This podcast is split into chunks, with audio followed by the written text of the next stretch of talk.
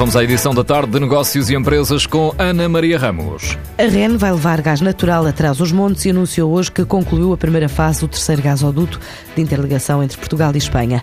É um investimento de cerca de 40 milhões de euros que, para concretizar, levou a REN a plantar cerca de 28 mil árvores, azinheiras, carvalhos e freixos numa área de 25 hectares na zona do Parque Natural da Serra da Estrela, entre outras ações. Para já, esta primeira fase de uma ligação maior vai permitir aos conselhos de Gouveia, Fornes de Algodres e Solúrico da Beira o acesso ao gás natural, diz o administrador executivo da REN, João Conceição. É mais uma, uma parte da construção da rede de transporte de gás natural e que, no fundo, visa ligar os pontos de entrada, que são o terminal de GNL em Sines, a interligação atual de Campo Maior, a infraestrutura de armazenamento uh, do Carriço, aos pontos de consumo, quer industriais, quer os pontos de ligação com as redes de distribuição, que fazem depois a distribuição do gás a consumidores eh, mais pequenos, inclusive os domésticos.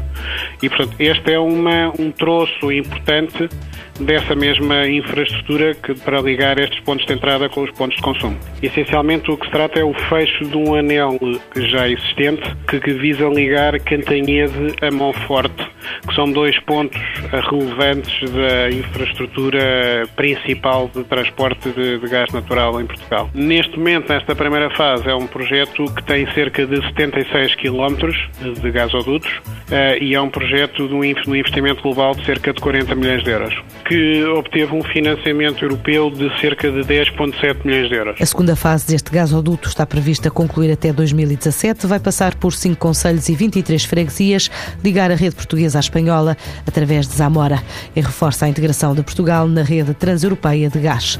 Mais um passo para a criação de um mercado ibérico. Este projeto é a primeira fase de um projeto mais alargado que visa estabelecer a terceira interligação entre Portugal e Espanha até Zamora. E está prevista ser concluída eh, sensivelmente entre 2017 e 2018. É mais um passo para reforçar a criação do mercado ibérico de gás natural. O mercado ibérico de gás natural vai dando os seus passos, à medida como, como aconteceu com o mercado ibérico de eletricidade.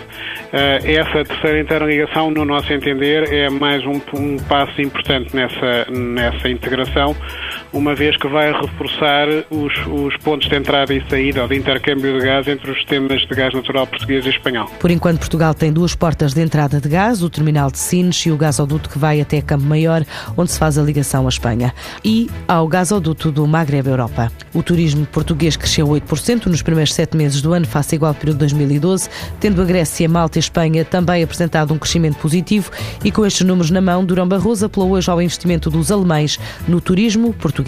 O apelo foi deixado em Berlim, numa cimeira do setor, para o Presidente da Comissão Europeia, os investimentos feitos no setor turístico no sul da Europa, em particular em Portugal, podem contribuir para uma recuperação sustentável e criar novas oportunidades.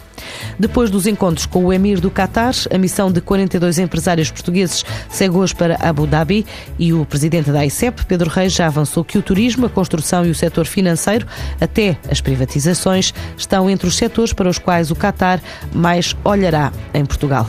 O TIP Transportes Intermodais do Porto e a empresa Citizen do grupo Transdev anunciaram um serviço de cash sharing que permite aos titulares do cartão Andante Gold combinar a utilização do automóvel com meios de transportes públicos. Os clientes de assinatura carregadas em cartão podem subscrever o serviço através da internet ou nas lojas da Trindade, Campanhã, Casa da Música e Senhora da Hora.